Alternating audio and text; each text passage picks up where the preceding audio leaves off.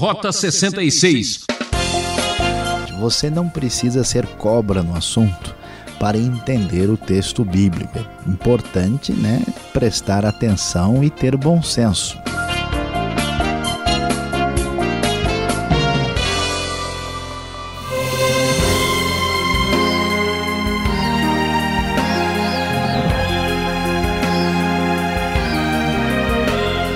Esse é o programa Rota 66, chegando ao final de mais uma série de estudos. Último capítulo do livro de Atos, um registro emocionante e vibrante daqueles que depositaram sua fé e esperança no Deus vivo.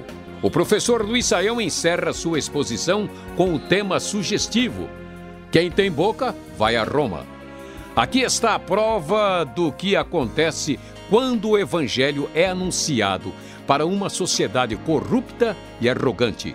É, Paulo bem podia cantar, pois não há barreiras para aquele revestido do poder que vem de Deus, destruindo todo o mal e dor, as mais altas barreiras tu irás transpor. Como você acompanhou, Paulo, na sua prisão em Cesareia, diante da possibilidade de sofrer a morte na mão dos seus inimigos, ele apela para César, abre bem a sua boca para defender os seus direitos e sob a orientação de Deus, porque Deus queria que ele fosse a Roma. Portanto, em função do seu apelo, Paulo vai para Roma. Quem tem boca vai a Roma. E no caminho você viu como as coisas foram complicadas. O navio sofreu o naufrágio e eles então sofreram com esta viagem de maneira muito perigosa, muito difícil, numa época complicada quando não se deve navegar. E estamos agora no capítulo 28, no meio desta viagem, em direção à capital do império, a conhecidíssima cidade de Roma. Então vamos ver o que acontece. Uma vez em terra, começa o capítulo 28, primeiro versículo, descobrimos que a ilha se chamava Malta. Os habitantes da ilha mostraram extraordinária bondade para conosco. Fizeram uma fogueira e receberam bem a todos nós, pois estava chovendo e fazia frio. Eles ficaram perdidos no mar e foram dar na ilha de Malta, que é muito conhecida hoje, que fica ali perto do sul da Itália, na verdade, um pouco abaixo da Sicília. E como estamos aqui no mês de outubro, estava chovendo e fazendo frio porque estamos no outono europeu. Paulo ajuntou um monte de gravetos. Quando os colocava no fogo, uma víbora, fugindo do calor, prendeu-se à sua mão. Quando os habitantes da ilha viram a cobra agarrada na mão de Paulo, disseram uns aos outros: Certamente este homem é assassino, pois, tendo escapado do mar, a justiça não lhe permite viver. Mas Paulo, sacudindo a cobra no fogo, não sofreu mal nenhum. Eles, porém, esperavam que ele começasse a inchar ou que caísse morto de repente, mas tendo esperado muito tempo e vendo que nada de estranho lhe sucedia, mudaram de ideia e passaram a dizer que ele era um deus. Chegando aqui a esta ilha, os habitantes da ilha, que são bastante corteses, recebem bem a Paulo. E de repente, esse episódio extraordinário, a cobra que morde a sua mão na hora que eles estão se aquecendo ali junto ao fogo. Paulo, assim como foi prometido pelo próprio Jesus, mais uma vez passa por uma situação de manifestação milagrosa da parte de Deus. Você lembra que Marcos capítulo 16 dizia que seria mesmo realidade que ah, pessoas da própria igreja de Cristo que haveriam de crer em Cristo pegariam em serpentes e não sofreriam dano algum. É isso que acontece aqui. Paulo não morre pelo livramento de Deus. E isso deixa todo mundo impressionado. Antes achando que ele era um assassino, agora o consideram uma divindade. Havia ali próximo uma propriedade pertencente a Públio, o homem principal da ilha, o responsável romano pela ilha. Ele nos convidou a, nos convidou a ficar em sua casa e por três dias eles ficaram ali hospedados. O pai de Públio estava doente, acamado, estava com febre e desinteria. Paulo vai para falar com ele, ora por ele, impôs-lhe as mãos e o homem foi curado. Quando isso aconteceu, os outros doentes da ilha também vieram e foram curados e ficaram ali muito felizes, prestando honras a Paulo neste momento particular da sua viagem. Deus, como acontece em outras ocasiões, mostra o seu poder de cura e de restauração para atingir o coração destes pagãos que vivem nesta ilha. Quando eles estavam a ponto já de embarcar, todos os suprimentos necessários foram trazidos pelos habitantes da ilha. Passados três meses, você vai entender por que três meses, porque eles ficaram ali até terminar o inverno, porque a navegação no inverno é muito perigosa e depois do naufrágio, naturalmente, nem se pensa em pegar qualquer barco para ir a lugar algum. Então nós vamos chegar o que agora outubro novembro, dezembro, janeiro, já chegando por volta de fevereiro do ano 60. Paulo, então, juntamente com os seus companheiros, diz o texto, embarcamos num navio que tinha passado o inverno na ilha. Era que o navio alexandrino também, que tinha por emblema os deuses gêmeos Castor e Pollux, como se pode imaginar nesse mundo greco-romano pagão ah, aqui está o emblema dos navios. Eles então vão prosseguir viagem e o caminho está bem definido. Eles aportam inicialmente em Siracusa, ficando ali três dias. Depois nós vamos ver a, a sequência quando eles vão para Régio, diz o texto. Depois, seguindo aí a, a, a força do vento sul, chegam a Poteuli, que já é na Itália, um lugarejo mais ao sul um pouco. Ali eles encontram alguns irmãos e passam uma semana com eles e depois vão para Roma. E os irmãos dali tinham ouvido falar que estávamos chegando e vieram até a praça de Ápio e as três vendas para nos encontrar. Interessante como a igreja primitiva mostra uma disposição extraordinária, um referencial de fraternidade inigualável na história humana.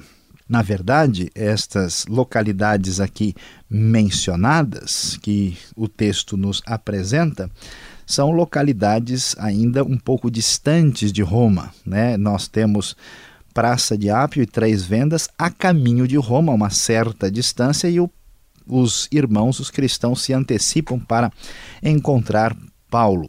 Paulo deu graças a Deus e ficou muito encorajado, e finalmente, quem tem boca vai a Roma, e este é o caso de Paulo. Quando chegamos a Roma, Paulo recebeu permissão para morar por conta própria sob a custódia de um soldado. Aqui devemos entender o que acontece.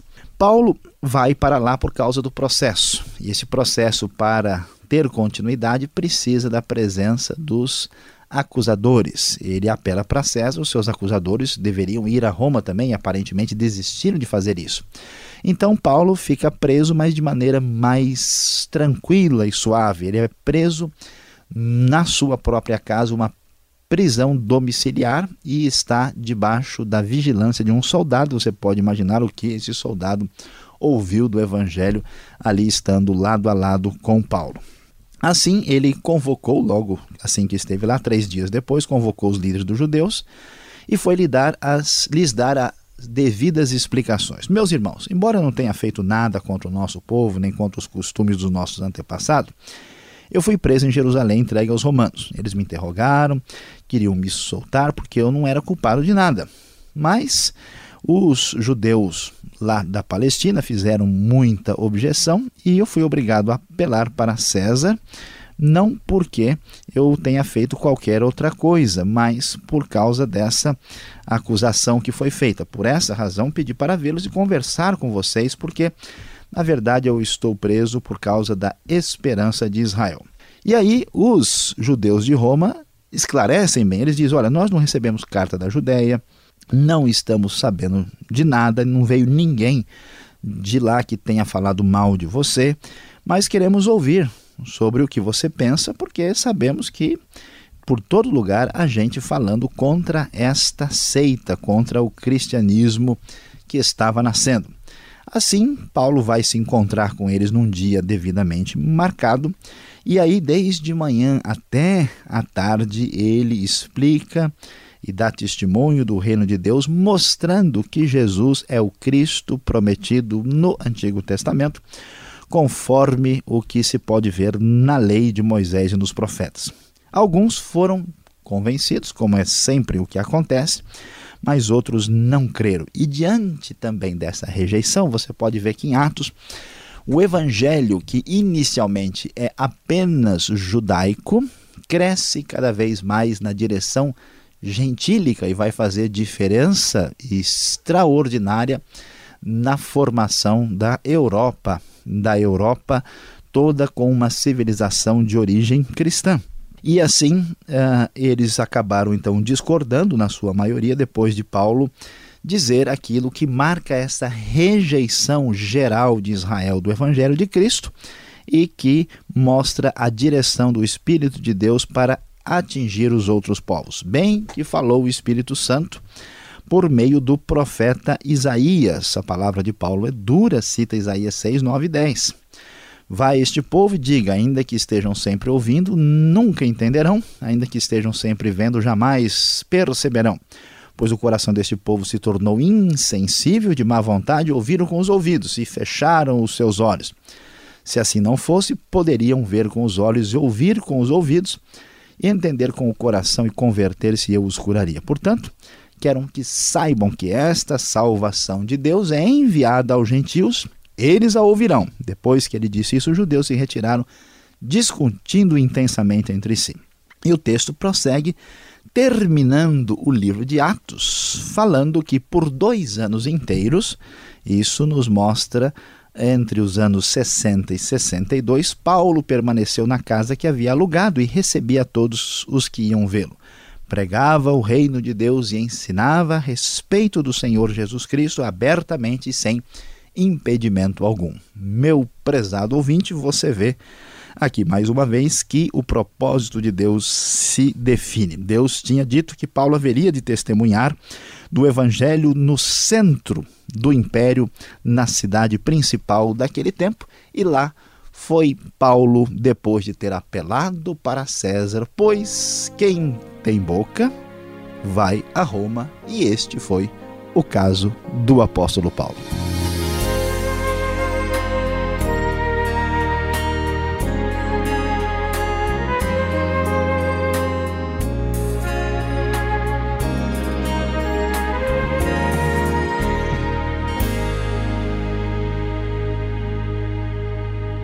Você está no programa Rota 66, o caminho para entender o ensino teológico dos 66 livros da Bíblia. Este é o comentário no livro de Atos. Tema de hoje: Quem tem boca vai a Roma. O programa Rota 66 tem produção e apresentação de Luiz Saião e Alberto Veríssimo. E na locução, eu, Beltrão. Estamos esperando sua participação. Escreva para a Caixa Postal 18.113, CEP 04626-970 São Paulo, capital, ou rota 66 arroba transmundial.com.br. Acesse o site transmundial.com.br e fique agora com Quem Pergunta Quer Saber.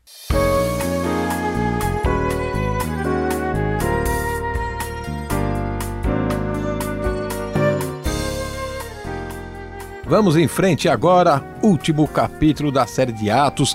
Você está acompanhando capítulo 28, professor Luiz Saião. Os habitantes de Malta eram bárbaros, olha o texto dizendo isso. É, algumas traduções parece que variam, né? É verdade, pastor Alberto, e se a gente não estudar e não entender direito o que o texto está dizendo, a gente pode cometer alguma barbaridade aqui na interpretação. Então vamos lá, né? Ver o que está acontecendo. Por exemplo, as, algumas versões antigas de Almeida traduzem os bárbaros. Né? A NVI, por exemplo, coloca os habitantes da ilha. E por que essa diferença? É verdade que o texto no grego usa a palavra bárbaro, mas qual é o problema desta palavra? Quando a gente ouve a palavra bárbaro, a gente já imagina aquele sujeito descabelado com um machado na mão, correndo atrás de alguém para separar-lhe a cabeça do pescoço. E o sentido de bárbaro aqui não é esse. Na verdade, os gregos e romanos se achavam superiores aos demais povos e, como eles não falavam nem grego nem latim e falavam outras línguas desconhecidas, eles diziam o seguinte: sabe o que, que esses caras falam? Eles falam bar, bar, bar, bar, né? Bar, bar, bar, assim como a gente imita uma língua desconhecida. Por isso surgiu aí o bárbaro. Então, na verdade, os habitantes de Malta simplesmente não são gregos e romanos, né? mas eles não são bárbaros no sentido popular da palavra. Por isso que é mais razoável colocar aí os habitantes da ilha, os ilhéus, alguma coisa do tipo, né? e entender o que a palavra significa exatamente.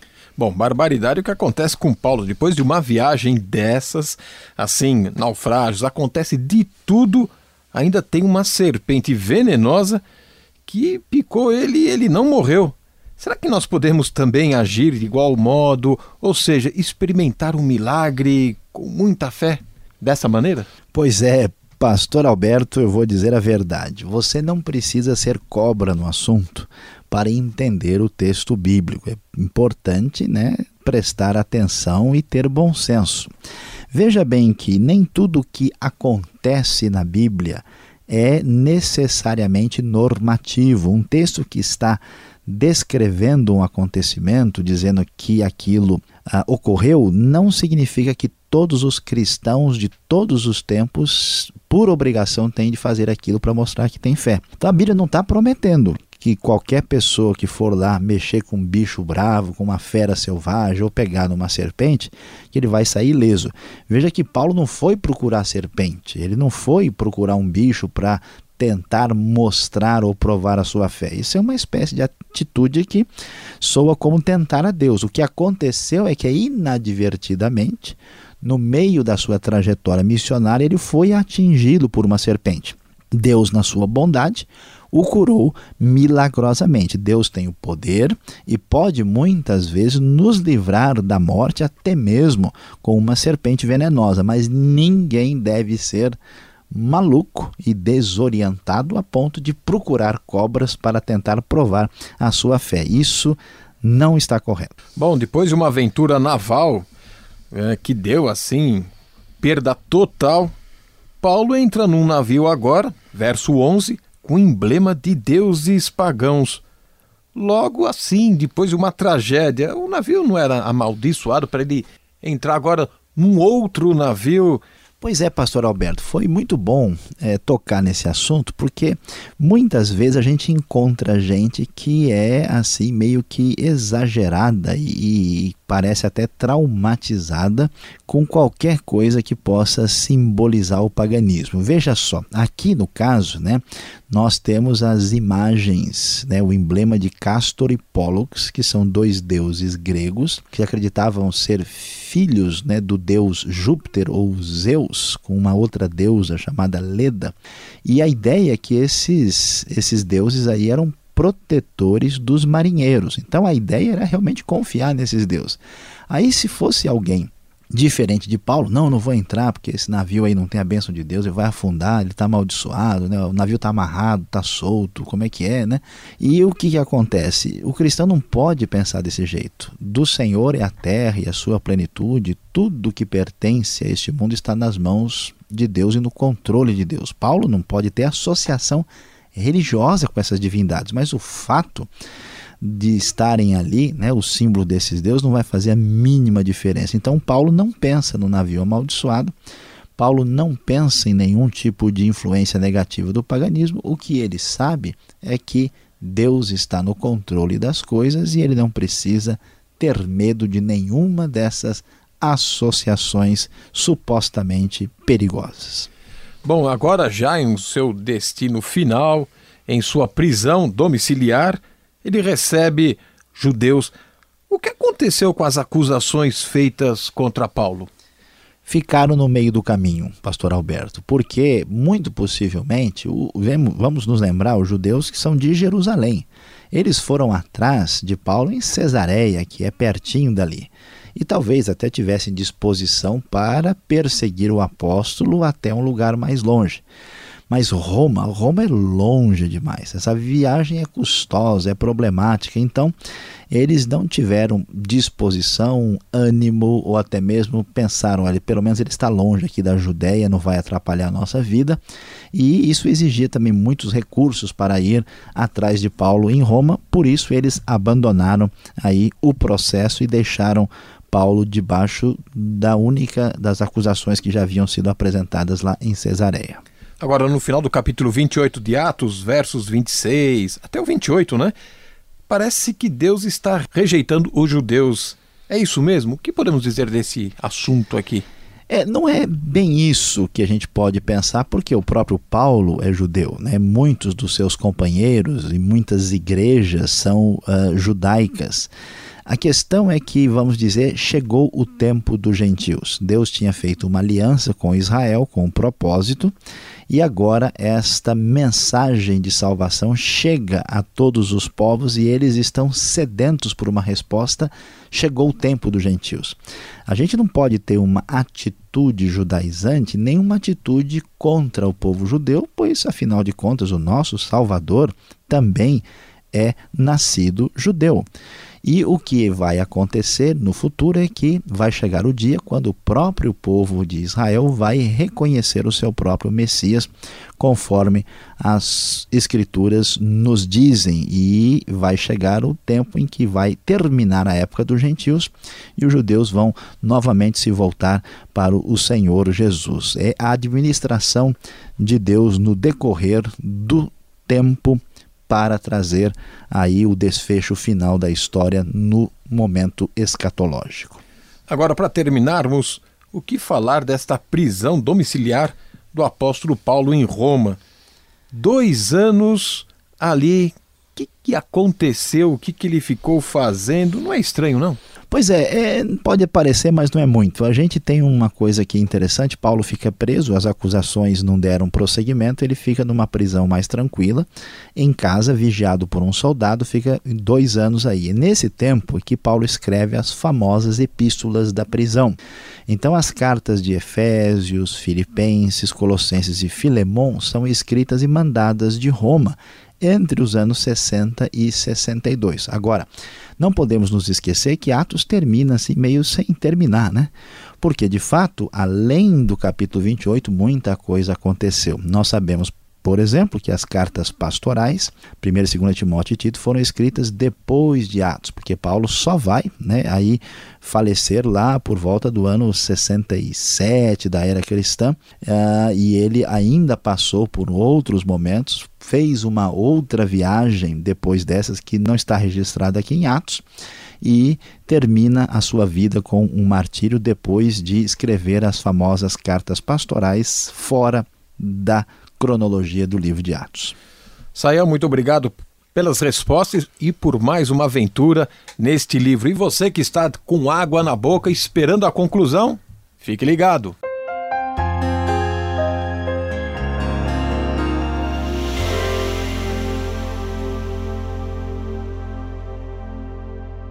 Hoje no Rota 66 terminamos a nossa viagem, acabou aqui a nossa rota de 28 capítulos no livro de Atos. Você viu? Você que tem ouvidos para escutar descobriu que quem tem boca vai a Roma. E sim, Paulo apelou para César e Deus o levou para testemunhar na grande capital do império. Quando a gente observa Paulo aqui em Roma, a gente fica com uma sensação de estranheza. O livro de Atos termina sem um final muito definido, parece que terminou, mas não terminou direito. É, prezado ouvinte, de certa forma, o livro está em aberto porque a obra que Paulo estava fazendo continua por meio da igreja. Ninguém pode acrescentar nada em Atos, mas é importante entender que a obra missionária é uma tarefa inacabada. Deus está nos convocando para proclamar o Evangelho a todo mundo, para que essa obra seja terminada. Ah, que pena, ouvinte transmundial. Final de mais um programa Rota 66. Muito obrigado por sua companhia em mais essa aventura. Graças a Deus por tudo. Voltaremos com mais um estudo especial para você aqui, nesta mesma emissora e horário. Esta foi mais uma realização transmundial. E fique na gloriosa paz do Senhor.